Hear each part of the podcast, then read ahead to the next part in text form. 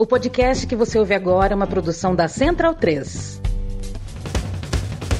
Começa agora pela Central 3, o programa para quem sabe que o futebol é muito, muito mais do que apenas um jogo. Está no ar o podcast da Trivela.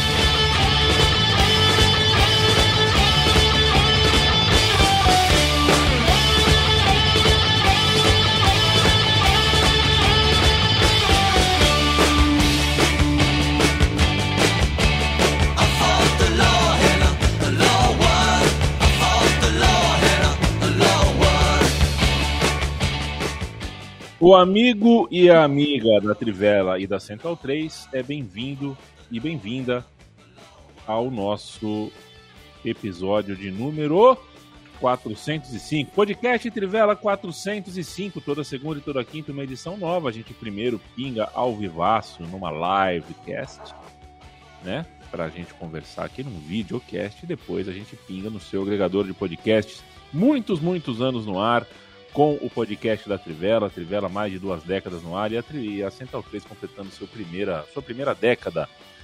É, e tanto redação da Trivela quanto estúdio da Central 3.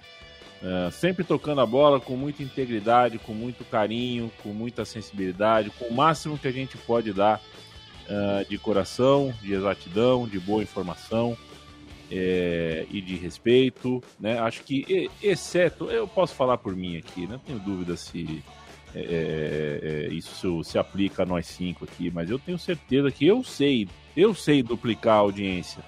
Eu sei duplicar a audiência, eu sei gritar, viu? Eu sei gritar, eu sei fazer. Sabe o que o Neto faz uma da tarde? Eu sei fazer aquilo. Sei, sei ser polêmico, sei se falar. Eu, eu, sei, eu sei falar aquilo que eu não acredito, eu sei falar algo que eu não concordo, só para criar polêmica. Eu sei fazer tudo isso. Se a gente não faz, é por uma escolha, é por um motivo, e eu tenho um respeito e um carinho uh, muito grande pela redação da Trivela e um amor por essas pessoas que estão aqui à minha frente nesse momento. Me chamo Leandro Amin, estou com Matias Pinto, Felipe Lobo, Bruno Bonsante e Leandro Stein, os três últimos numa jornada. Uh, duríssima, né? Duas vezes por ano, esse trio, ou às vezes quarteto, dependendo de como está a redação, ou às vezes uma dupla, quando um está de férias, é, passam o dia no fechamento da janela de transferências e é puxadíssimo, é uma parada de minuto a minuto, não é fácil uh, de atualizar, mas é um dia que o pessoal fica doidão, querendo saber quem chegou, quem não chegou, meio xepa da feira. Bruno Bonsante, saiba você que hum. eu, futebol manager, saio de férias no dia de fechamento da janela. Eu sou da ideia de que se não, se não contratou antes, é, é, é porque eu não preciso. Boa noite. É, as ulti... Boa noite. As últimas edições ali tem o.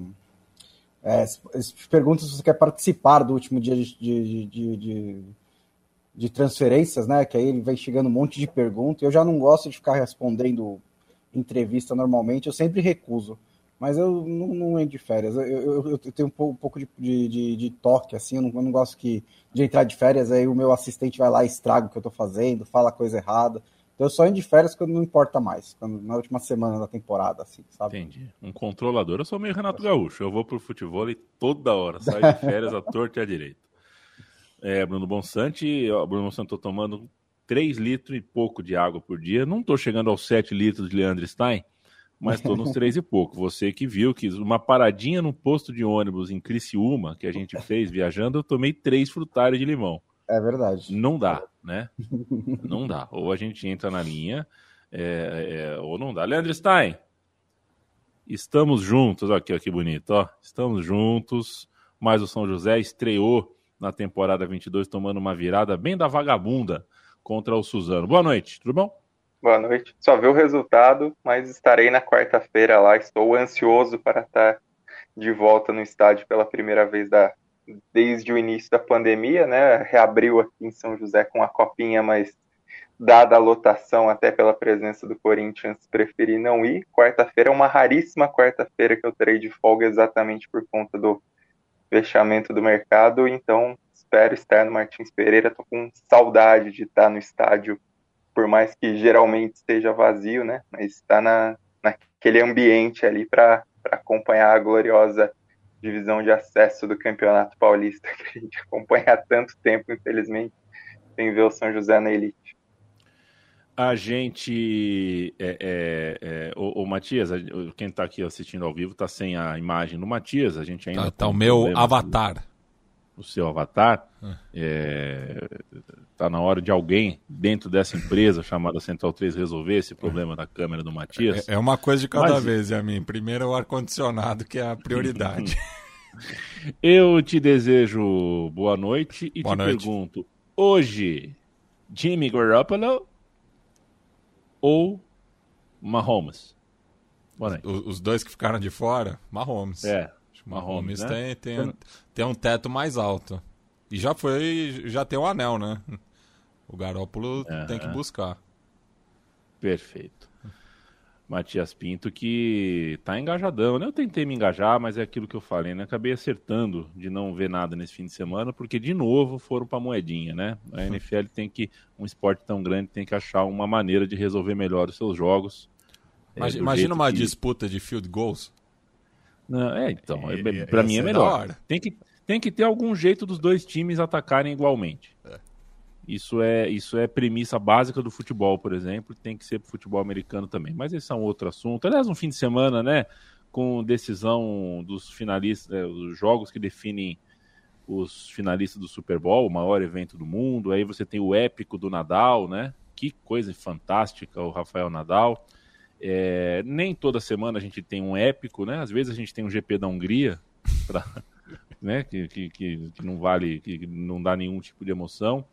Mas a vida não é só de épico, mas também a vida não é assim. É porque quando a gente critica, eu estou falando basicamente de Acelino Popó contra o Whindersson, por exemplo, ou um evento dantesco que eu assisti ontem na TV, que era um jogo de futebol na Globo, né? Passa aquele jogo do Falcão lá, que é um jogo que o, o drible vale.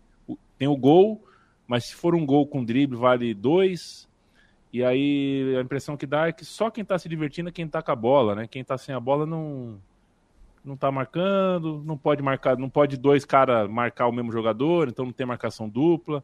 Aquilo é uma, aquilo é um é quase um insulto ao futebol competitivo, tudo mais, mas a vida é isso, né? Tem o Whindersson versus Popó de um lado, mas teve o Robson Conceição. Dinheiro.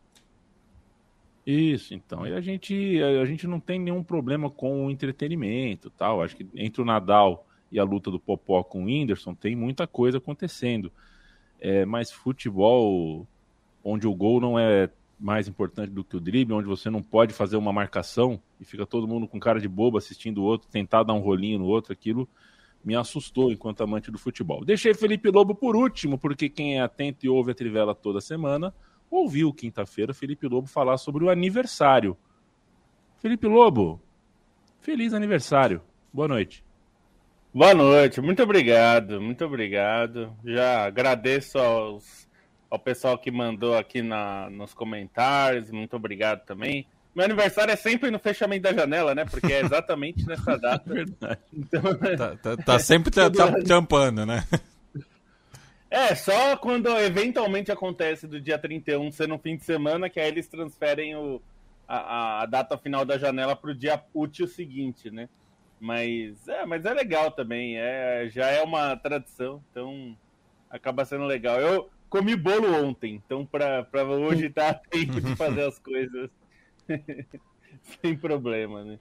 Muita saúde, meu camarada. Muita saúde. Ah, muito obrigado. Muito obrigado. Vamos que vamos. Vamos que vamos por mais. Sempre por mais. O amigo e amiga da Trivela sabe que tanto redação quanto estúdio funcionam uh, com financiamento coletivo. A gente precisa disso para manter as nossas estruturas de pé.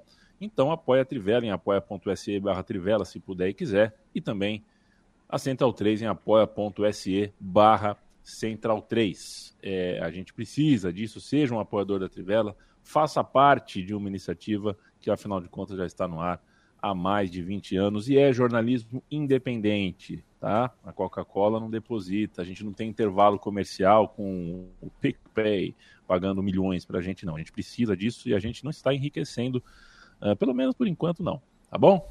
Então, uh, uh, para a gente continuar fazendo isso, ó, turno hoje, os meninos estão fazendo turno de 14 horas de trabalho por causa dessa bendita janela de transferência.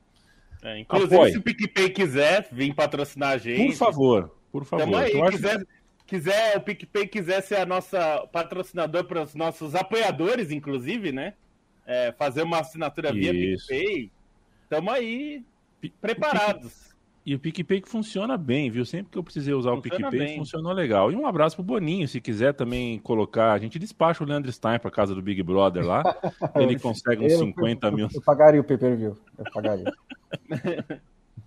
Não, é só, só, só, com o número de seguidores que a gente aumentaria. Isso, de... já, depois já faz, é, depois faz 5, 6 posts de, de relógio, ganha um milhão lá também. Porque é isso, né? Pelo que eu entendi, é isso. Ninguém mais quer brigar no Big Brother porque o dinheiro que ganha fora depois é maior é do prêmio. que o prêmio. É.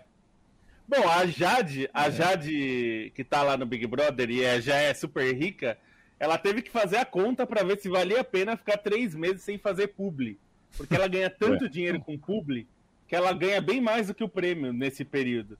Mas pois aí é. ela fez um cálculo para ver, não, mas a exposição lá pode ser que o meu publi aumente. Mas você vê que loucura, né? É uma loucura e para mim a conta não fecha. Quando eu, eu, eu, andei pesquisando sobre, né, vi que tem gente que o dinheiro que se paga por um post no Instagram, assim, a conta não fecha. Assim, a pessoa pode ganhar, tudo bem, mas quem paga, eu não consigo entender como que recupera o dinheiro que investiu. Mas aí é sou eu também que não sei. Certamente é, é ninguém está rasgando né? dinheiro, né? É igual pôr na Globo, né? Ou no Super é. Bowl é. tal. A galera paga. Lá, você paga um milhão ali de, de para colocar na, na, propaganda, é marketing, né? É, é, um retorno mais de marca do que de venda. É. Eu quero mandar um abraço, fazer a lembrança que a gente tem uma loja também, hein?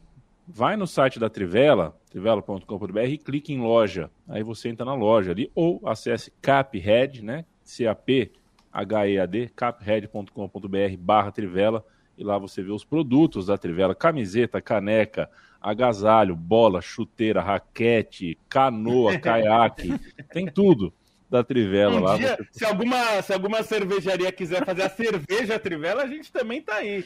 A gente Pô, licencia tá... a marca. Você tá pidão hoje, hein, Felipe Lobo? Ah, tamo aí pra isso. É, é, é isso aí, tá certinho. É, se quiser, nós estamos fazendo negócio. Ainda mais que é seu aniversário. As, as marcas é, se sensibilizar e, Exatamente. Quebrar essa para nós. André Pasti, um abraço. O André Pasti que mandou em dois perfis diferentes aqui. Ou é possível, ou tem dois André Pasti. Não é possível também que tem dois, né? Emerson de Souza, boa noite. Igor, Caio Arthur, sempre presente. Jefferson Lima, sempre conosco. Leonardo Vavassori, boa noite. Vinícius Carvalho, Lucas Silva, é, Henrique Olivo, Leonardo Braga, todo mundo mandando boa noite aqui pra gente. É sempre um prazer receber o abraço de vocês aqui. Mandem o nome da cidade também, principalmente se vocês não forem das grandes capitais. É, engra... é, é interessante para a gente, é divertido para a gente cantar uns nomes aqui, umas cidades que não são do cânone. Uh, Eduardo Starling, hein? grande abraço, companheiro.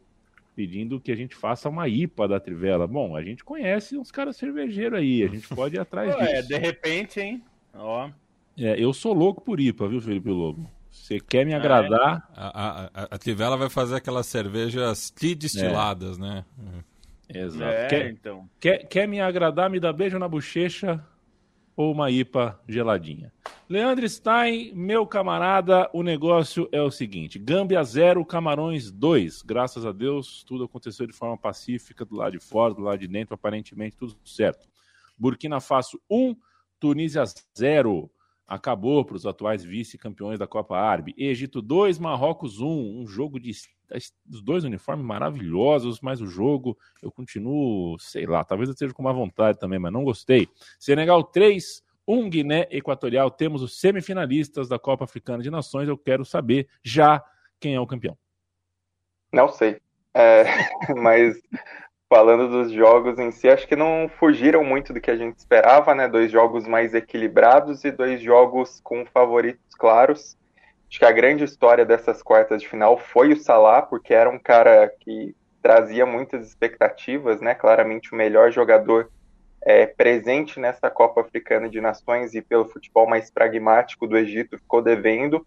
É, o Egito ainda realmente não fez uma grande atuação contra Marrocos, mas o Salah fez. O Salah chamou a responsabilidade, principalmente ali a partir do segundo tempo, carregou o time em diferentes jogadas, teve uma parceria importante com a entrada do Trezeguet, né, que, que vem voltando de lesão, participou muito, acabou marcando o gol decisivo.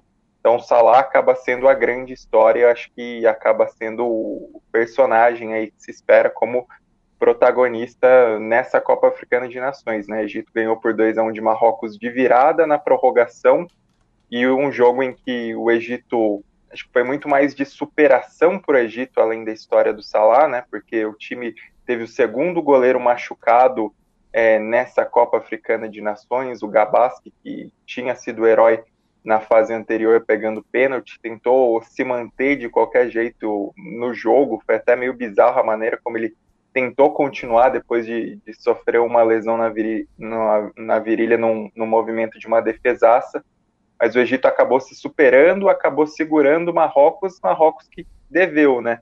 Tinha feito boas apresentações na competição, saiu na frente muito cedo, graças a um pênalti sofrido pelo Hakimi que o Bufal cobrou, mas Marrocos foi uma seleção muito previsível, é, não tinha repertório nenhum, principalmente depois do empate do Egito, ali sofreu para tentar dar uma resposta, teve um lance ou outro no ataque, e acho que um símbolo foi o, o, lance no último minuto do segundo tempo da prorrogação, uma falta na lateral da área, estava até o Bono, o goleiro, dentro da área, os caras me passam para uma jogadinha ensaiada para um chute de fora da área, que foi bizarro, e pior, assim, não foi pior que isso, mas foi um pouquinho menos bizarro, foi o contra-ataque do Egito.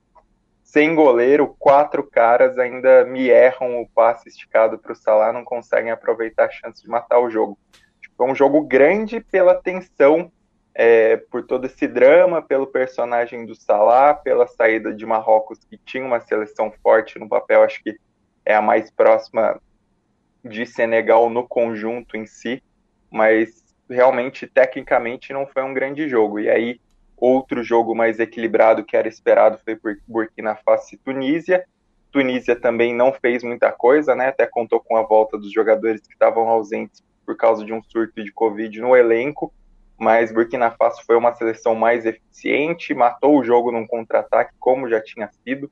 Jogou sem o Bertrand Traoré, que é o craque do time, pareceu jogar até de maneira mais acertada, assim, essa principal referência, um gol do, do Dango Ataro, que tem feito uma boa competição, e foi uma seleção eficiente na defesa. Burkina Faso não é um time que enche os olhos, mas é um time que repetidamente tem feito campanhas significativas na Copa Africana, né? Lembrando que foi essa terceira semifinal é, nas últimas cinco edições, nas últimas quatro que Burkina Faso participou, e tem o vice-campeonato é, em 2013, né, que tinha aquele time do Pitroipa, que era o atacante, que era o, nome mais famoso, tinha o Bansé, que era um, um talismã do time, e aí, mesmo com uma mudança de geração, Burkina Faso de novo na semifinal. E aí os outros dois jogos, é, bem mais claros, os favoritos, Camarões e Gâmbia. A Gâmbia adotou uma postura totalmente retrancada e conseguiu adiar o gol de Camarões no primeiro tempo. Camarões teve boas chances, o goleiro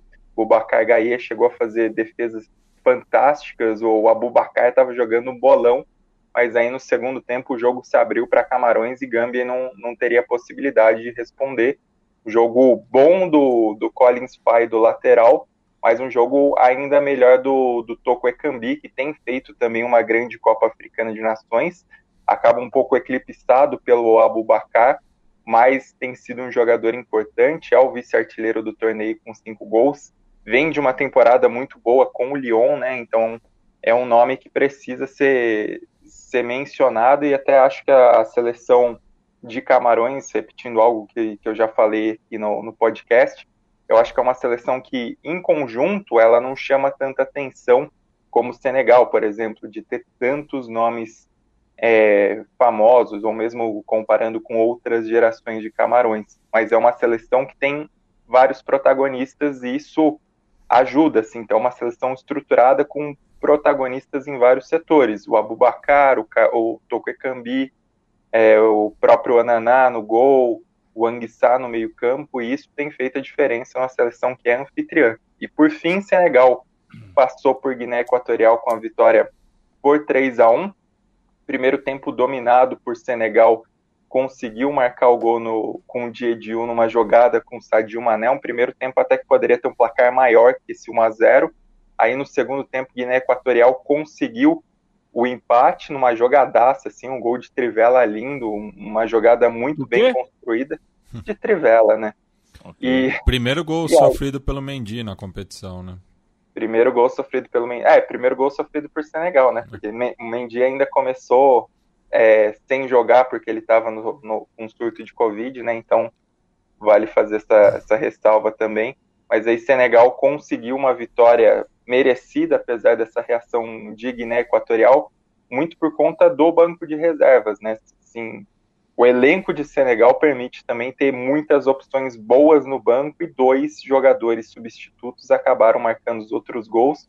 Cuiaté fez numa bobeira da zaga e Ismail Assar, que é um cara que em teoria seria titular, mas está voltando de lesão e aí foi uma briga danada da federação para convocá-lo, né? O Watford não gostou nada da convocação dele por ele estar tá voltando de lesão, mas voltou a tempo, entrou em campo nesse jogo, estreou na competição e ainda estava no lugar certo para marcar o gol da vitória por 3 a 1 definidas as semifinais na quarta-feira jogam Burkina Faso e Senegal. Senegal acho que nesse jogo tem um favoritismo mais claro, embora Burkina Faso seja um time acertadinho, joga bem nos contra-ataques, mas não é tão fácil jogar no contra-ataque uma seleção que tem Eduardo Mendy no gol, que tem Khalidou Koulibaly na zaga, e o Koulibaly jogou uma barbaridade nesse jogo contra a Guiné Equatorial.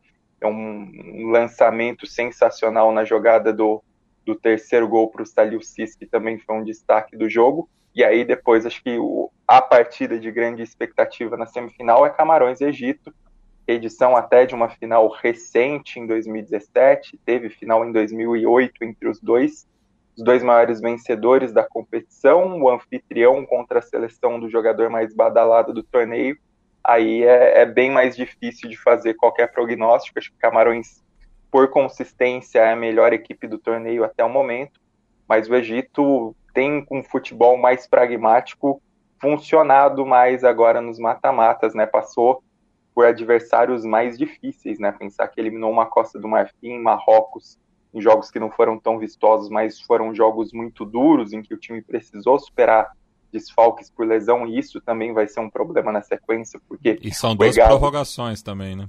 É, são duas prorrogações, são jogadores importantes ausentes, o Egazi, que foi outro que machucou agora nessa partida contra Marrocos, que é a principal peça da zaga, não vai estar disponível, então é um jogo bem mais incerto, mas o Egito nessa base da superação e agora contando com Salah na sua inspiração, né? A, a, jogada do gol da vitória foi um lance lindíssimo do Salah, embora o primeiro ele tenha dado sorte ali na bola sobrar para ele, mas vai ser um jogo bem mais aberto e acho que com um confronto muito legal também de protagonistas, né? Pensando no Abubacar, pensando no Salah, vai ser a partida que mais promete aí na quinta-feira. E o Camarões só tem duas vitórias sobre o Egito é, no, no, século, mas as duas em campanhas de título da CAN, né, em 2002 e em 2017, como o Stein já tinha lembrado. Né? Então é, tem essa questão aí que pode chegar mais próximo, né, do, do os Leões é, indomáveis podem chegar mais próximos dos faraós aí na, no, no palmarés da Copa Africana de Nações, né? Com sete e cinco conquistas, é, respectivamente. Só Fica... para adicionar, é, tem outra final que eu acabei não me lembrando. Em 86, eles também jogaram a final com o título do Egito, que encerrou um jejum de 27 anos, com um time que tinha o, o Bibo, que é o, um dos maiores ídolos do Awali, ganhando do, de Camarões, muito mais representativo em tempos de Roger Milá. Perfeito. Ficaremos atentos. Então, na quinta-feira, já poderemos conversar aqui sobre final de Copa Africana de Nações, sabendo quem são os finalistas. E, falando em Copa Africana de Nações e estando no Brasil, não tem como a gente falar nesse dia 31 de janeiro sobre África sem falar do que aconteceu no Rio de Janeiro, sobre o que aconteceu no quiosque Tropicália, em Copacabana. Né? É, Barra, um, Barra da Tijuca. Na, perdão, na Barra da Tijuca. O, um congolês chamado Moise Kabangabe é, foi espancado por mais de uma dúzia de pessoas porque foi, enfim, cobrar um, pagamento atrasado. Quer dizer, ele tomou calote, foi exigir o seu direito, foi cobrar foi uh, ver qual era a situação, se ia receber ou não, e terminou morto, assassinado, espancado uh, ao ar livre. É, muito provavelmente não era registrado também, né? Porque estava cobrando é, diária e, e, e enfim, é, como que cinco pessoas em plena Barra da Tijuca conseguem mobilizar um homem, torturar ele e amarrar, amarrar e ninguém fazer é, nada, né? Porque mostra aí que realmente tem algo maior, né? É, nessa relação de poder, né? É, essas pessoas não fariam é. isso se não, não tivessem costas quentes. E aconteceu à luz do dia. A gente sabe que o, os jornais agora são quase oito da noite, né? Os jornais estão todos fechando agora. É, não estou nem falando de televisão, que já era para estar tá em televisão e rádio, mas eu espero comprar jornal amanhã. E o dono do quiosque Tropical está muito bem identificado: nome, sobrenome, foto, outra profissão, trabalhos pregressos. Outra profissão é importante para saber, né? Será que era policial militar? As conexões. Tipo? É, é importante saber. É, e fica a lembrança, né? É, muito além do futebol, quando a gente fala aqui de Copa Africana de Nações, e a gente vê como a Europa, como muita gente na Europa se comporta, fazendo pouco caso uh, do direito de um jogador africano de jogar a Copa Africana de Nações, lembrar do caminho que o Brasil tem que fazer para deixar, uh, para poder começar a pensar, a viver a sua fantasia de ser um povo que recebe bem as pessoas, um povo receptivo, um povo legal com as, com as pessoas de fora é, porque por enquanto a gente é só um país muito, muito racista mesmo e xenófobo. Bruno Monsante, é, vamos falar de mercado, né? A gente está quase aqui na metade do nosso podcast, do nosso programa de hoje. A gente vai dedicar essa segunda metade a falar, afinal de contas, da grande notícia do dia, todo dia 31 de janeiro, em homenagem a Felipe Lobo. O mercado fecha. E abro com você, você que, você que é um cara sentimental eu abro o mercado com você falando de Eriksen. É, o Eriksen foi contratado pelo Brentford, é, que é o time aí do oeste de Londres, né, que está fazendo um bom papel na Premier League, primeira vez disputando em muito tempo a primeira divisão, depois de subir. É, e é, é assim, o, o, o Eriksen, como a gente sabe, é, sofreu problema cardíaco durante a Eurocopa, ele tinha contrato com a Internazionale, mas ele não pôde voltar a jogar pela Internazionale porque ele teria que inserir, né, um, é, é, é por, por, é pelas regras para esse tipo de, de, de, problema de saúde, o Eriksen não poderia jogar mais na Itália. Aí ele foi liberado do contrato, estava treinando com a Ajax e agora acertou para jogar só por enquanto por seis meses com o Brentford que faz que, que é um, um clube que sempre tenta encontrar é, valor no mercado, né?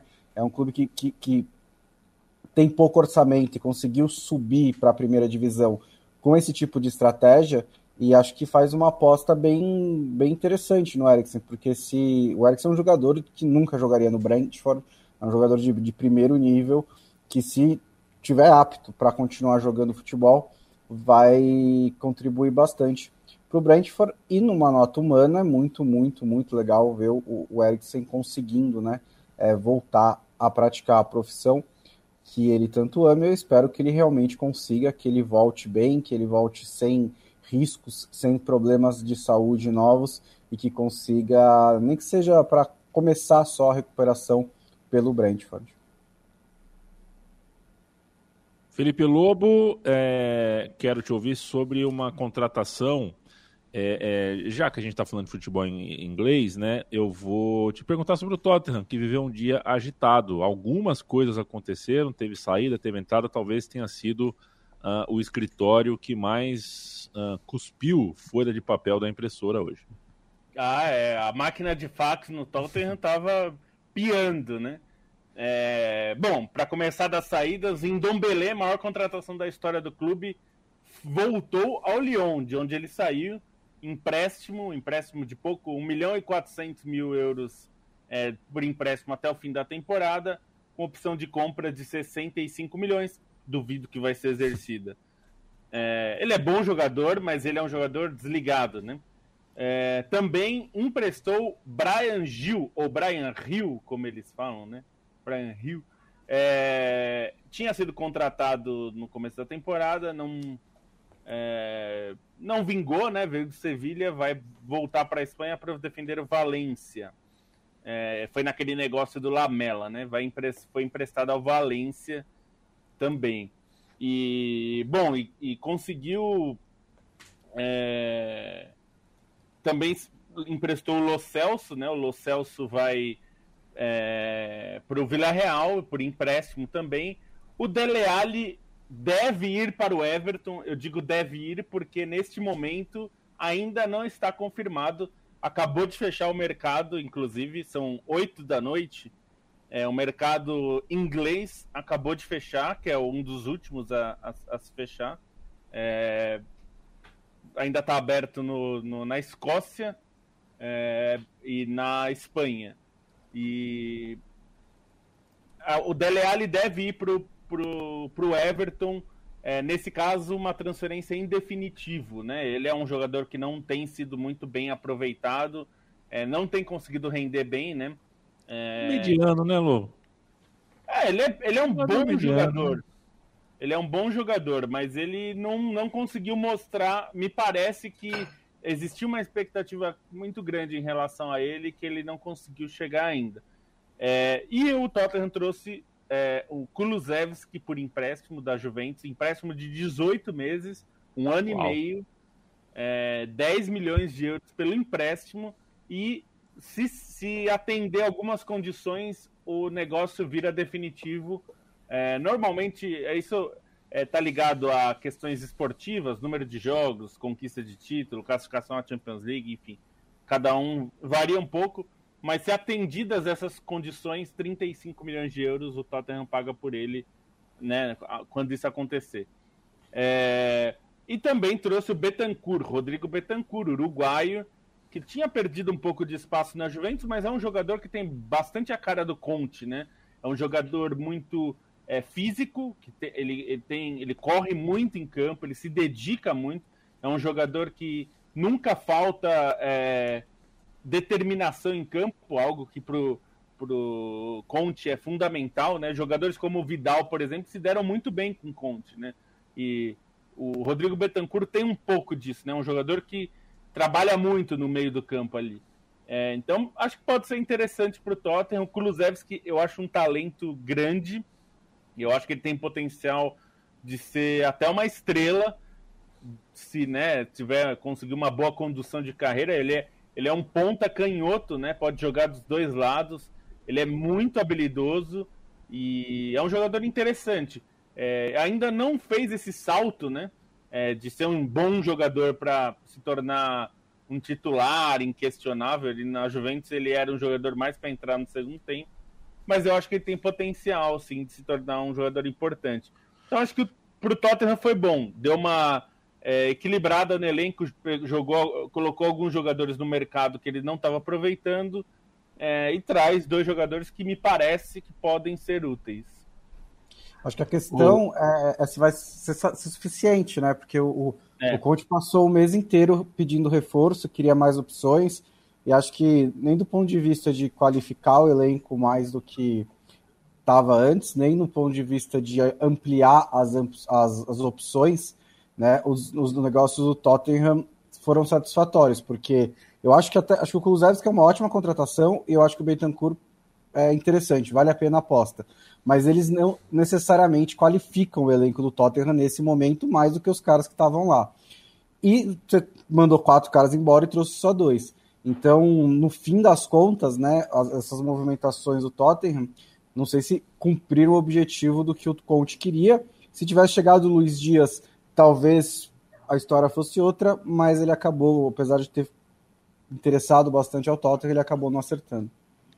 Matias Pinto, eu quero te ouvir sobre o tamanho desse rapaz chamado Julian Álvares, que sai cedo do, do River Plate. O River Plate não, não, não tem muito como, até porque está investindo bastante né, no seu elenco novo, depois que renovou com o já não, não tão barato assim Galhardo, né? Porque tanta renovação, tão valorizado que é, o River Plate está gastando bastante dinheiro. A proposta do Manchester City, o jogador se coça para querer ir embora e a proposta econômica é boa, é justa, mas o Julian Álvares talvez pudesse ficar um pouco mais, não sei. E, enfim, essa transferência casa com os seus primeiros momentos na própria seleção argentina, né? Então o cara tá vivendo realmente uma primavera aí, né? Uh, vestindo a camisa da seleção, jogou nessa última rodada das eliminatórias. E, no entanto, ele é pouco falado no Brasil. Acho que a gente fala muito do River Plate, do River Plate, do Galhardo, mas as pessoas não não piraram como numa geração anterior, né? O brasileiro que pirou, por exemplo, com o Saviola, a gente sabia que tinha o Crespo, Ortega no River. Esse River Plate a gente fala muito do Galhardo. O Julian Álvares talvez não seja reconhecido ainda no Brasil o suficiente, mas é um jogador espetacular. Eu estava no Uruguai, né? Eu assisti o jogo do título da, Argent... da do, do, River Plate contra o Racing. Até já cheguei a comentar com você. O jogo foi 4 a 0 para o River e era para ter sido 9. 8-9. Foi um dos maiores massacres que eu já vi em jogo de time grande na vida. E o que esse cara jogou é, é, foi, foi o jogo que para mim se tornou definitivo. Já sabia que era um ótimo jogador, mas ali eu falei: peraí, é de outro patamar. É do patamar do Manchester City? Bem, é, é uma aposta, até porque a, a, Liga Argentina perdeu muito peso né, na, no, nos últimos tempos. Né? O, o, os talentos estão saindo cada vez mais cedo, assim como é o caso do Julian Álvares. É, o River né, voltou a, a, a, revelar jogadores, como fez ali é, no, no, nos anos 80, anos 90, né, com uma grande participação do, do Delém, né, que era olheiro e também é, trabalhava nas categorias inferiores do, do Milionário. E o Julian Álvares está é, nesse patamar, eu acho, né, desses jogadores surgidos aí no, nos anos 90, como o próprio Marcelo Gajardo, daí você pega Crespo, Ortega, enfim.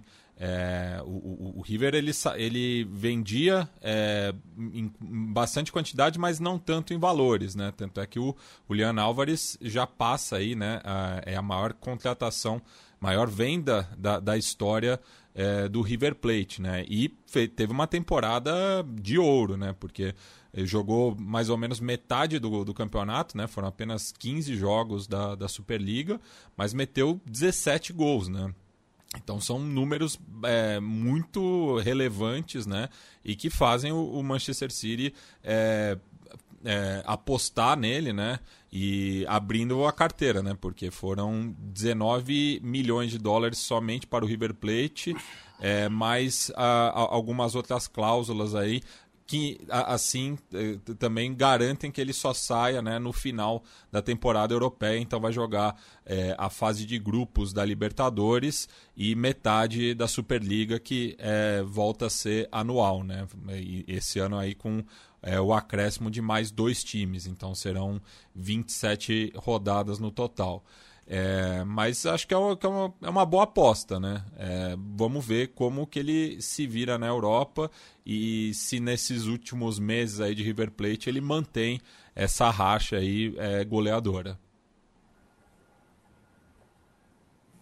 Perfeito, fizemos a primeira rodadinha aqui. Eu vou perguntar daqui a pouco pro Leandro. Primeiro eu vou passar aqui, viu, Stein? Eu pedi pro pessoal falar cidade, né? A gente tem abraços aqui é, de Presidente Prudente, de Criciúma, de Araçariguama. Valeu, André, grande abraço para você. A gente tem abraço de Brasília, de Maracanaú, no Ceará. Valeu, Alex, grande abraço. Angra dos Reis, Emanuel Vilas, o Jefferson de Itapevi Paraisópolis, Minas Gerais, Leonardo. O Brasil é grande, viu? O Brasil tem alguns, né? Eu já comentei isso com o Matias. O Brasil tem alguns municípios, né? Alguns municípios, são vários municípios. Só, só Minas Gerais tem uns 800, é, né? Isso, tem ah. um ou outro, né? Uma coisa assim. O, falando em Minas Gerais, Vinícius de Uberaba está aqui com a gente e o Bruno Verzinazzi que fala diretamente de Gratiluz, que eu não sei em que estado que fica, ah, que engraçadinho que eu sou. Leandro Stein, é o seguinte, meu camarada. Futebol italiano, quero te ouvir um pouquinho sobre, a, principalmente, a Juventus e, enfim, o que mais você, você tem para me dizer sobre, porque a gente já há alguns anos olha o futebol italiano uh, sabendo que o esforço econômico é, ah, para trazer, para competir né, no futebol italiano, não só econômico, mas também, sei lá, ficou A Itália andou perdendo, né? Muita dividida aí com outros mercados. A Itália andou perdendo muito talento para outros mercados. É, e está numa época boa, numa, numa boa fase. É, mas eu vejo a Juventus como um clube numa situação muito dramática. A gente falou na quinta-feira sobre a chegada do Vlaovic, né? É, gastou muito dinheiro ali e teve que trabalhar nesse último dia. A Juventus acaba chamando atenção, né? Porque acho que pela situação do clube em si, é, teve que correr atrás, né? por não, não corresponder no, na primeira metade da temporada, por ter essa necessidade de buscar Champions League, não só pelo patamar do clube, mas pela própria situação financeira em si. É, o Vlahovic acho que é uma contratação de, de uma proporção muito grande, né? A gente falou na quinta-feira, é uma aposta tremenda, acho que em questão de promessa como o centroavante ali só fica abaixo do Haaland, e é nisso que a, que a Juventus paga esses 70 milhões, né? Contrapartida teve o, o Arthur Cabral na Fiorentina, que a gente também comentou um pouquinho na quinta-feira, e nesse momento acho que a, a, intenção da Juventus era ver o que, que não estava dando certo no seu meio-campo, né? E aí Ramsey foi embora com péssimos serviços depois que chegou de graça. Péssimos não, mas foi muito mal e nessa temporada ele mal jogou. É, teve o Betancourt, que era um cara que se esperava, que teve até um momento ou outro, mas também não estava dando conta do recado, e aí traz hoje o Zacaria, que é um, um cara que foi bem nesse, nessa passagem dele pelo, pelo Borussia Mönchengladbach, é, tem uma certa importância na seleção da Suíça, né? não foi necessariamente titular na Eurocopa, mas foi titular nessa campanha das eliminatórias é um jogador com características até diferentes do que a Juventus tem ali no meio-campo. É um cara para dar mais robustez, que tem mais presença física, mas também é muito dinâmico. Então, acho que no fim das contas, a Juventus, pela necessidade, era quem precisava correr mais atrás. Né? Você teve algumas outras movimentações nesse último dia. Teve, por exemplo, a Lazio trazendo o Giovanni Cabral, que é um cara que teve alguns momentos bons no Sporting. Você tem a, o Genoa fazendo a rapa e trazendo uma pancada de caras para tentar mudar, e aí dispensando é, medalhões como o Pandev, que foi seu vovô do Parma ao lado do Buffon, mas trazendo muitos jovens para a equipe, né, para ver se sai dessa vice-lanterna. Mas não foi um, um, mercado italiano tão movimentado assim, né? Juventus, mesmo pensando que gastou muito no Vlahovic, não é um clube que está em condições de, de fazer gastos tão é, exagerados assim. Isso se notou um pouco até pela contratação do Zacaria, né? Que é um cara que estava chegando já em fim de contrato com, uh, com o Borussia Mönchengladbach, até custou relativamente pouco, pensando que 8 milhões não é exatamente o valor que se pagaria num talento como ele, com 25 anos, mas é um, um momento meio é, sem tantas apostas de risco assim, né? Você teve ainda a Roma fazendo algumas vontades do Mourinho ali pela necessidade, até um pouco antes do mercado, por exemplo, trazendo o Sérgio Oliveira. Você teve a Inter ganhando um pouco mais de robustez no elenco, trazendo o Gossens, que é uma baita contratação, e trazendo o Caicedo, que é um homem de confiança do Simone Inzaghi para ser reserva como centroavante, mas também não, não foi um mercado é, de tantas apostas quanto a Juventus, né? Porque acho que a Juventus tem essa questão de que o perigo ronda, claramente é um time que não se acertou nos últimos tempos, né? O terceiro técnico na terceira temporada, e acho que o trabalho do Alegre nesse início é bastante aquém do que se esperava e do que ele fez em outras passagens, também pela falta de planejamento do clube, por tantas apostas equivocadas em contratações, pela maneira como a Juventus acreditou que só contratando caras em fim de contrato por salários exorbitantes ia ter um time mais competitivo do que já era. E tem então a Juventus acaba sendo essa história da, do fechamento de mercado na Série A, porque realmente era quem tentou correr atrás do prejuízo. E aí você trazer um cara como o Vlahovic, pelo preço que ele chegou e por tudo que ele representa, até por essa nova história com a Fiorentina, né, acaba sendo realmente o time que recebe os maiores holofotes nessa reta final de mercado na Itália. Quero falar agora com você, Bruno Bonsante. Vamos hum. dar um pulinho na Inglaterra, uma voltinha para a Inglaterra. Daqui a pouco quero ouvir Felipe Lobo e Matias Pinto também sobre um pulinho na Espanha. Né? Interessante o mercado do Barcelona. É... E tem até a coisa interessante, né? Essa coisa do Ramsey. É... Foi uma das um, um dos temperinhos gostosos aí do dia de mercado. Mas para a gente ir embora da Inglaterra, Liverpool e Newcastle, é, que tal para você? O Newcastle tendo que contratar de repente mais do que imaginava já, porque é. precisa escapar, né? Precisa melhorar na tabela para que não entre em colapso prévio a nova história, a nova era do time. E o Liverpool, que só, já há alguns anos só precisa de uma contratação pontual, uma aqui, uma ali, acertar o time, acertar algumas peças. Quero saber se é o caso dessa vez.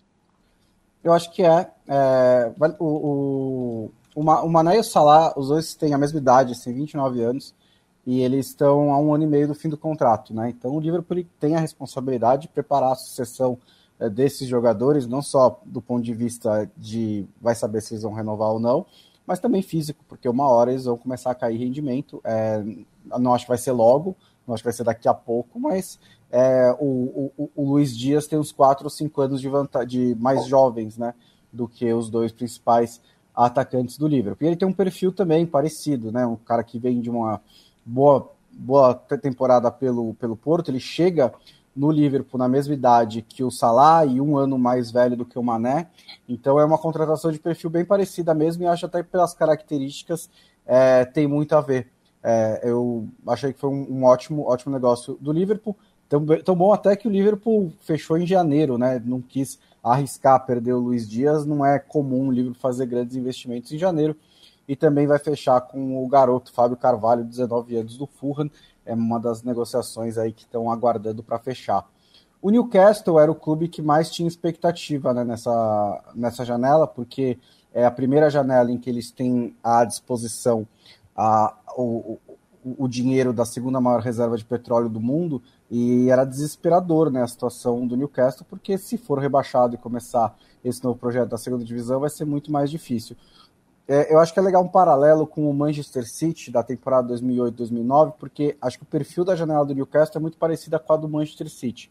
É, em 2008, o City foi comprado pelo grupo de Abu Dhabi, né? O ano anterior ele tinha sido comprado pelo tailandês que não pôde, que teve os, os, os, os fundos congelados lá na Tailândia e não pôde ajudar o Manchester City mais, ele repassou o time para o grupo de Abu Dhabi. E na último dia da janela, a segundos do fim, contratou o Robinho, mas foi só o que deu para fazer. E aí, como o Newcastle, um pouco melhor na situação, mas chegou ao fim do ano ameaçado pelo rebaixamento. E aí, em janeiro, fez contratações de jogadores experientes de Premier League para tentar, né, para tentar é, estancar a sangria. Craig Bellamy, Wayne Bridge, Shea Given, é, e mais um, peraí. Não, esses três e ainda o De Jong que veio do Hamburgo. Mas é mais ou menos isso que o Newcastle fez dessa vez. Né? Contratou jogadores que têm experiência de Premier League, que são bons jogadores de Premier League, o Trippier, o Chris Wood, o Target e o Dan né? quatro jogadores que mais ou menos ali é, pintaram bem, eram bons jogadores dos seus clubes, que são atraídos por uma boa proposta financeira e pelo que podem ser para o futuro do Newcastle. Se o cara chega agora, né, vai que ele, ele tem ali alguns jogos heróicos, mesmo que o cara não seja craque, pode se tornar um ídolo dessa nova época do Newcastle. E trouxe o Bruno Guimarães, que assim, esse para mim é o primeiro pilar realmente do time que é contratado pelos sauditas para o time que o Newcastle quer montar, porque o Bruno Guimarães, na minha concepção, é um jogador de muita, muita qualidade. Ele pode jogar entre os melhores times do mundo, como o Newcastle se propõe a ser quando investiu um pouco mais.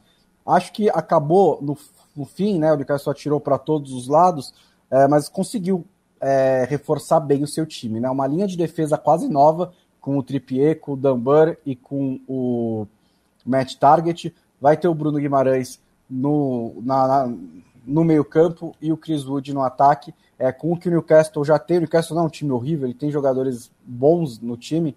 É, o Ed Howe vai ter bastante material para escapar do rebaixamento. É, não é tão ruim assim a situação do Newcastle, é que a tendência né, era cada vez mais se afundar, mas ele está ali a 3 pontos, 4, 5 pontos de sair da zona do rebaixamento, precisa de uma boa sequência de resultados e conseguiu aumentar suas chances de obtê-la do mercado.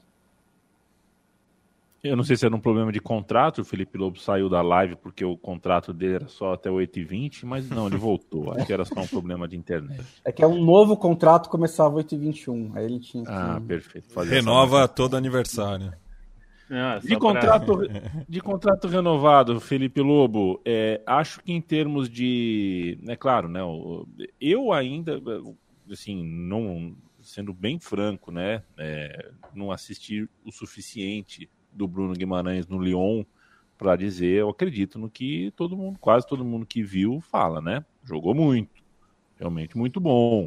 O que eu vi dele realmente parece ser bom. Vamos ver se esse novo passo vai chegar num time em construção, se ele vai ser esse pilar mesmo. Estou curioso para ver.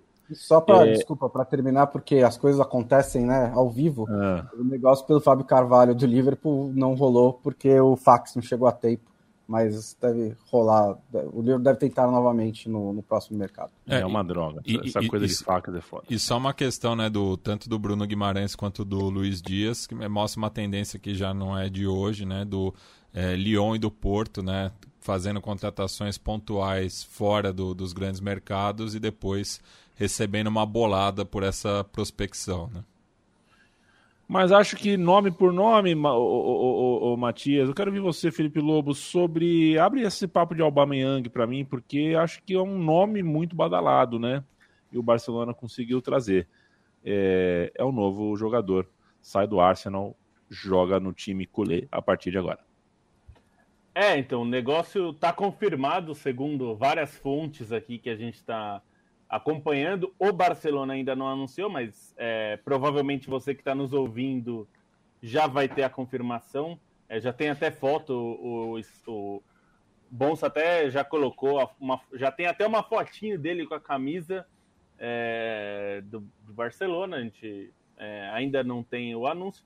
Mas eu acho que ele é uma contratação assim interessante, pensando do ponto de vista é, do que ele já fez na carreira e do que ele pode fazer. É, o problema maior do Aubameyang nos últimos meses, principalmente a partir de 2020, é, tem mais a ver com comportamento do que exatamente com bola. Ele, ele deixou de jogar bem, mas eu acho que a queda dele de rendimento tem mais a ver com isso de um, uma perda de concentração e de é, questões ali mesmo nesse último caso agora da seleção gabonesa, é, tinha uma questão médica, mas muita gente dizia que isso foi uma ótima desculpa porque tinha questões disciplinares, então eles usaram isso. Enfim, é uma questão. É, ele já tinha brigado. A gente tem que lembrar que até novembro, aliás, até dezembro, até meados de dezembro, o Aubameyang era capitão do Arsenal. Ele era o capitão do time. É, e, e, ele foi sacado, né? Assim, capitão lá é um cargo, né? Não é uma braçadeira, né?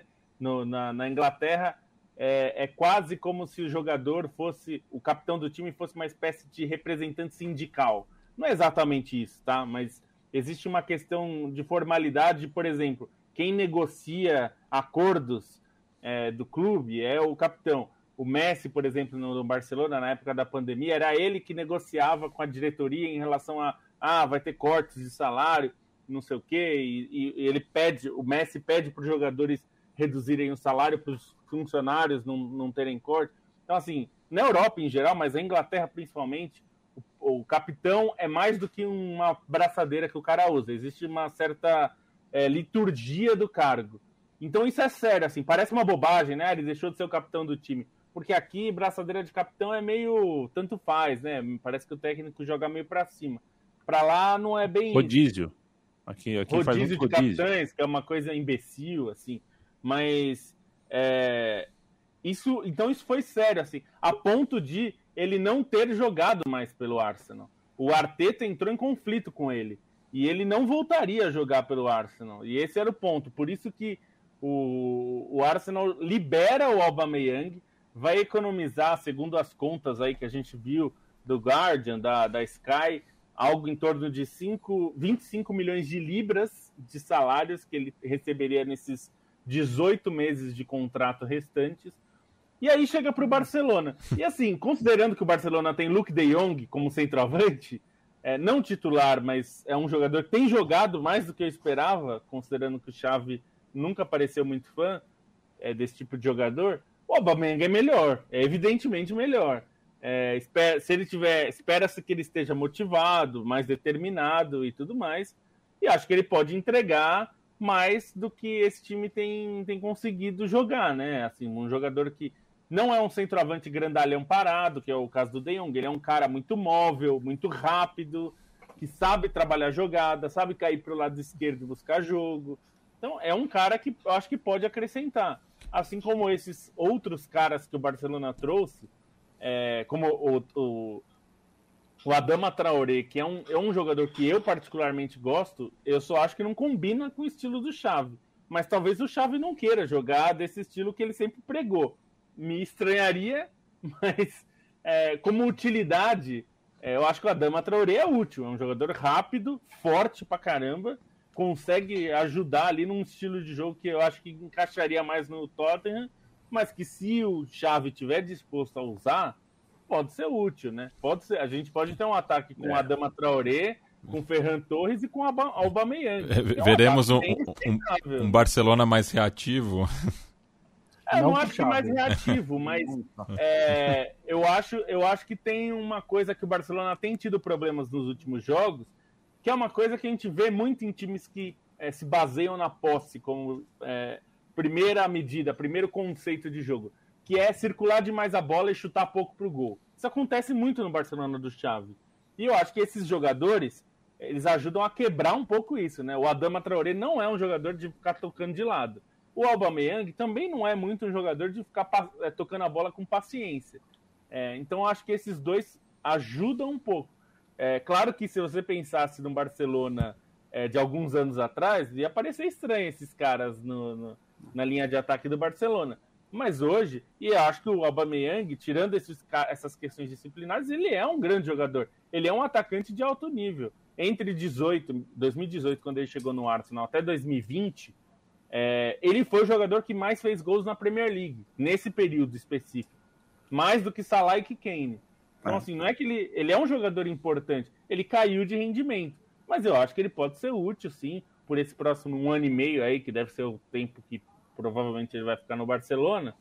É, eu acho que ele pode ser útil, assim como a dama. É só você saber como usar, como você quer utilizar esse jogador. Não adianta colocar o Adama para ficar dando passe para trás ou de lado, porque ele não é esse tipo de jogador, né? É, esse, nessa época, não muito tempo atrás, o Aubameyang era um dos 10 melhores atacantes do mundo com muita folga. E acho que o Barcelona conseguir contratar um cara desse nessa situação, mesmo que ele esteja em baixa, é, não pode recusar. O que me, me, intriga no Barcelona é que pouco tempo atrás ele não podia registrar um jogador, que era muito caro, mas agora consegue registrar quatro.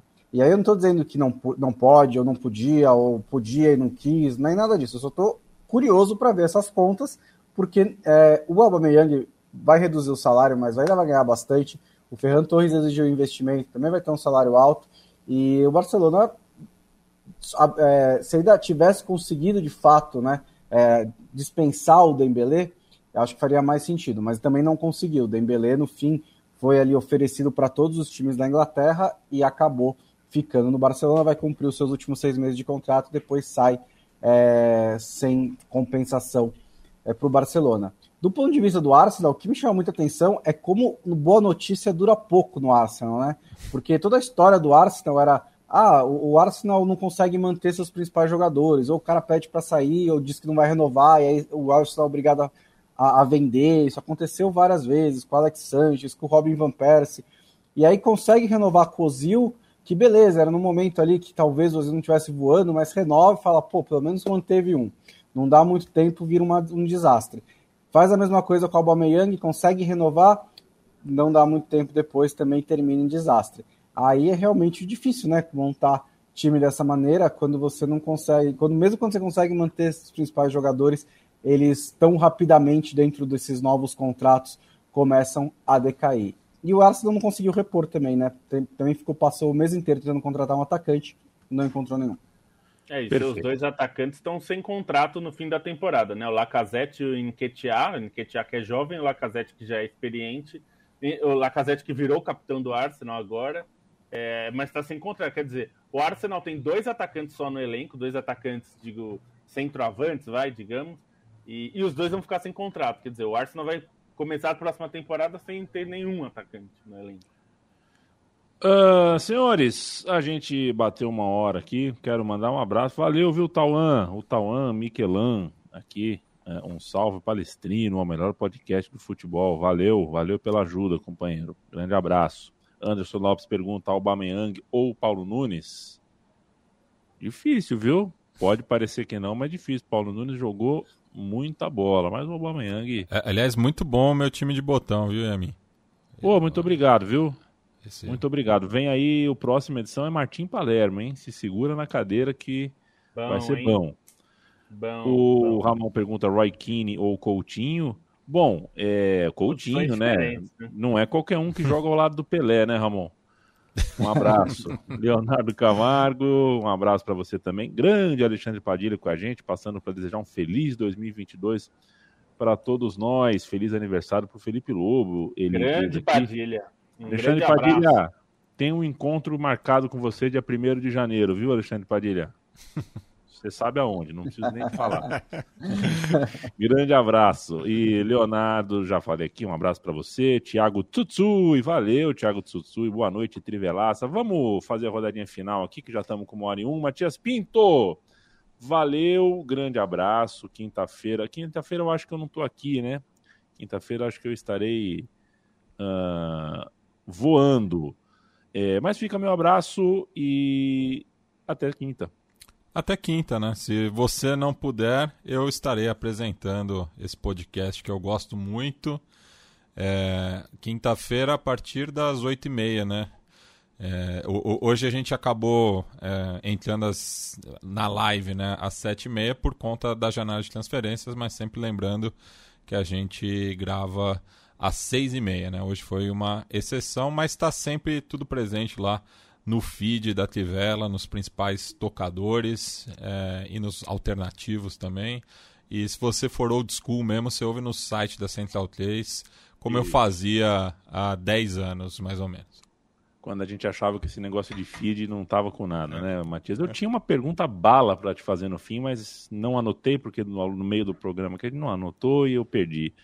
Mas o Ramsey, que vai jogar no Rangers, está tudo certo para você, Matias? Você acha que está tudo certo um galês jogando na Escócia?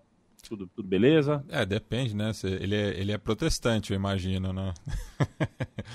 é, mas é, acho que uma, é uma boa contratação, mostra aí né, esse, esse ressurgimento do, do Rangers, né? É, muito por conta do, do bom trabalho do Gerrard, né? Que hoje é, saiu do, do, do, do clube, né? É, enfim mas está no Aston Villa.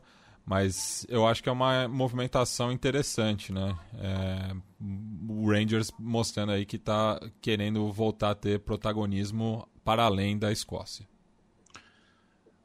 Valeu, companheiro. O Bruno Bonsante, é, boa noite até quinta-feira. E o Ailton Santos, nosso ouvinte, escreveu com uma lágrima que não falaram do Lampard no Everton. Falai, Bruno Bonsante. Boa noite. Boa noite. É, o, o Lampard no Everton foi uma escolha para evitar, sei lá, uma, uma, uma revolução, né? No, porque os torcedores do Everton já estavam, ficaram, não gostaram da contratação do Benítez no geral. Até alguns decidiram dar uma chance, mas os resultados não ajudaram. E aí o Everton pareceu próximo, depois de tentar o, o, o, o Rooney, depois de tentar trazer o Roberto Martinez de volta, pareceu próximo de contratar o português Vitor Pereira, né, que é um treinador que foi campeão pelo Porto, pelo Olympiacos é, e pelo Xangai Sipig da China. E qual o problema do Pereira? Ele é muito próximo do Kia Jorabichian, ele é, ele é representado pelo Kia Jorabichian, que é muito próximo dos donos do, do, do, Totten, do, do Everton, né, o Farhad Moshiri e o Usmanov, que são os principais investidores.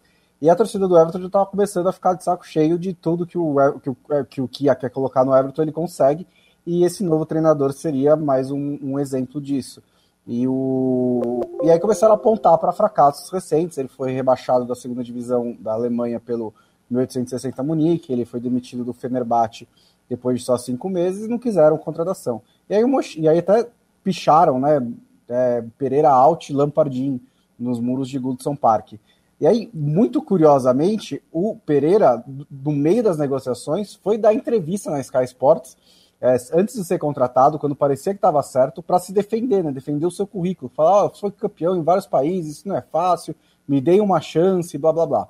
Não deram uma chance para ele. Alguns dias depois, o negócio foi é, cancelado e em pouco tempo o Everton contratou o Lampard, que é um treinador promissor. Ele tem um bom, ele assim tem bons, teve bons momentos no Derby County, chegou nos playoffs do, do acesso, teve bons momentos no Chelsea, conseguiu uma vaga na Champions League sob condições adversas, mas ainda é muito jovem. É, simplesmente não, não sei se ele consegue ter sucesso onde profissionais muito mais experientes do que ele não tiveram. Vamos aguardar.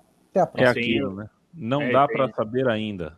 Não, não tem dá. o Van de Beek, né? Contratado, bom jogador é por empréstimo. E o Dele Alli. E, então, e, o Dele Alli, que, enfim, o Lampard gosta é. muito do Dele Alli. Vamos ver. É, vamos Dois novos clientes para a clínica de reabilitação Everton Futebol Clube. Leandro Stein, meu camarada, um beijo. Eu estou começando a me arrepender de falar que jamais visitaria o Canadá, hein? Porque a seleção de futebol do Canadá está me deixando uh, uh, satisfeito. Boa noite. Boa noite, Canadá. É bom salientar, né, que está jogando essas últimas rodadas sem o Alfonso Davis, sem o principal jogador que detectou um problema cardíaco e está sendo legal acompanhar ele enlouquecendo nas lives com os gols. Canadá abre quatro pontos de vantagem na liderança das eliminatórias. É, a repescagem já dá para considerar, porque são nove pontos, restando mais 12 em disputa. Então a gente vai ter com certeza o Canadá, pelo menos na repescagem, mas pela diferença de cinco pontos na zona direta, de quatro pontos na liderança, a gente já pode considerar o Canadá praticamente na Copa, né? Acho que até pela consistência do time uma equipe que joga com futebol mais direto, mas é um time muito competitivo, né? Tem um ataque com o Kyle Lowry e o Jonathan David que se entendem muito bem. Contra os Estados Unidos, conseguiu segurar. É, os Estados Unidos teve muita posse de bola, mas foi improdutivo. O Canadá foi mais eficiente no começo e no fim do jogo para fazer os 2 a 0. É, teve né, a atuação do Milan Borian, que é um goleiro bom do Estrela Vermelha, mas está fazendo algumas defesas impossíveis nessas eliminatórias, fez de novo contra os Estados Unidos, e acho que o Canadá, neste momento, acho que é a grande história das eliminatórias, mais do que qualquer outra, né? A gente teve algumas coisas legais, principalmente na Europa, que teve um pouquinho mais de abertura, né, em, em relação ao que a gente está vendo na Ásia, na América do Sul, que está mais do mesmo, mesmo na África também, é, agora que vai ter o, o momento decisivo, mas acho que o Canadá está sendo a grande história dessas eliminatórias, é legal ver a empolgação da torcida em si, a maneira como o futebol tem mobilizado, e é bacana também ver a identidade dessa seleção, né? Que é um país que abraçou muitos imigrantes e que nesse time tem vários imigrantes. É uma seleção é, com jogadores de diferentes origens. O próprio Alfonso Davis, que chegou como refugiado ao Canadá, chegou com a família dele num programa para refugiados então acho que é, é uma grande história e vai ser legal, não só pela volta do Canadá à Copa do Mundo sem disputar desde 86, mas também pensando como projeto de seleção e com uma Copa do Mundo dentro de casa, né, uma das sedes em 2026. Acho que a história do Canadá tem sido bem legal. Esse clássico nem foi, o jogo em si não foi muito bom, foi meio sonolento assim, mas acho que a vitória do Canadá, a empolgação, a maneira como o time tem aproveitado até do, das circunstâncias no país, assim, tem sido uma baita de uma história. E ver o Alfonso Davis, mesmo fora de campo, transmitindo essa energia, dando pulos de alegria e saltos com problema cardíaco, parecendo que corre o risco até de infartar da maneira como ele tem vibrado loucamente. É, acho que é bem legal também para salientar essa união do time em si. Valeu, Leandro Stein. Felipe Lobo, chamei por último pelo mesmo motivo que o seu oi foi por último, porque o aniversariante fica com a atração final, fica como. Embora eu tenha ido num show uma vez, né, Felipe Lobo? Fui num show chamado Lele Palusa. E, nossa, eu cheguei tava tendo um show do Lenny Kravitz. Bom pra caramba, experiência, domínio de palco, show bom Aí depois ele tocou, fui no outro palco, tava tendo Post Malone. O cara bom de serviço, show bom. E entre outras coisas boas. E o show, que era o fim, que fechava, era de uma banda chamada Kings of Leon. Cara, que sono, hein? Que má vontade para fazer o show. Nossa senhora. E ainda que eu gosto de umas músicas da banda, assim, tanto que eu tava lá. Mas, nossa, assim, deu, deu vontade de pedir desculpa por fazer eles saírem de casa. Sabe? Porra, meu.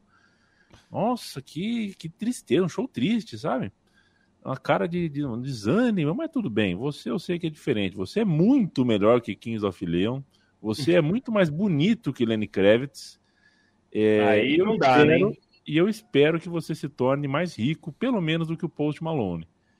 É, porque é o que você merece. E que tenha a saúde de todos os três juntos, mais a saúde de Kate Richards para aguentar mais 110 anos de fechamento do mercado para quando eh, estivermos aqui é, o filho do Matias apresentando o programa e os netos todos nossos aqui, sem nenhum de nós, só você aqui, é, quando você vai dizer para as pessoas que o técnico e dono do Santos Futebol Clube, Neymar, é, acabou de fechar na janela de transferência a contratação de Hendrick, naturalizado espanhol, que tinha, vai ter dado duas Copas do Mundo para o futebol espanhol, e o Santos vai estar tá trazendo o jogador de volta para o Brasil aos 46 anos, porque você sabe que a medicina esportiva é, tá vai evoluir. Boa, né?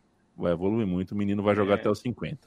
Beijo. É, Beijo, muito obrigado pelos, pelos desejos. Agradeço novamente a todo mundo aqui que na nossa live, você que está ouvindo aí, todo mundo que mandou, um monte de gente mandou pelo Twitter aqui durante o programa, então agradeço.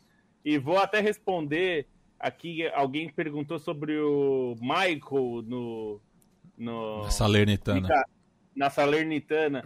É, eu acho que ele é, um, é uma contratação que faz, o Mikael, né, na verdade. É, a gente devia fazer igual Portugal, né? Tem uma, uma grafia só dos nomes e aí não tem não tem Felipe com Y, com dois L, enfim, mas isso é outro papo. O Mikael, na Salernitana, acho que faz sentido. Ele é um jogador que tem estilo de jogo para a Salernitana, mas o problema é que ele vai, a Salernitana vai cair. Assim, é, é, é, é evidente que ela vai cair. Então, assim, ele, eu acho que ele tem que ir muito bem e talvez tenha que jogar a Série B e aí manter é, a motivação lá e, e conseguir jogar tem que é. se adaptar, né? Um tipo e, de e jogo. você viu a, bizarrice que, do contrato, né? Que a opção de compra, se ele cair, é mais cara do que se o time permanecer na Série A. É, é, é uma loucura. Inclusive, várias, várias informações hoje de que o Ribéry pode rescindir seu contrato e se aposentar, né? E é realmente assim, é, o que, que você tá fazendo nessa Salernitana, meu amor? Uhum. É. Tipo, por quê? É, aí depois, depois negaram, né, que ele vai se ah, aposentar ah, e tal. Mas também, a Salernitana vai cair ele vai se aposentar. Eu acho que é meio triste, né? Se aposentar com o time caindo. Não é? Mas fazer, mas fazer o quê? E só para dizer, então, que o Mikael é um bom jogador, tem tudo para dar certo. Agradeço de novo todos vocês aqui. É sempre um prazer estar aqui com vocês. Então, é, até quinta-feira. Um abraço. Visitem nossas cozinhas. Estejam com a gente. Apoie a Central 3, que é a nossa casa aqui. Se não fosse Leandro e a mim, esse podcast não existiria. Foi esse cara que veio com a ideia para falar: vamos lá fazer esse negócio. Quando o podcast ainda era mato, entendeu? Ninguém falava de podcast nesse negócio. E a mim foi lá e falou: vamos fazer esse negócio. Aí eu falei: vamos fazer então. E aí estamos aí, já com sete anos, né? Quase, seis anos e pouco. Então, um abraço até quinta-feira. Show de bola, gente. Apoia.se barra Trivela, apoia.se barra Central3, trivela.com.br, central3.com.br. Procure, uh, compartilhe. O boca a boca é muito importante para quem produz podcast. Se você gosta dos nossos programas e do nosso conteúdo, uh, o grupo de WhatsApp lá dos teus amigos, aquele cara que você acha que vai gostar, uh, mostre para eles. Um abraço, Ramon Flores, Pedro Fernandes, Igor e Michel dos Reis está aqui termino com a hashtag que ele pôs aqui, que a gente já citou no meio do programa e fala no fim. A gente exige um pouquinho mais do que justiça por Moise, Moise Mugeni. É, eu desejo um pouco de fogo também em um determinado logradouro da Barra da Tijuca. Um pouco não, bastante fogo. Se quinta-feira a gente está de volta. Tchau, tchau.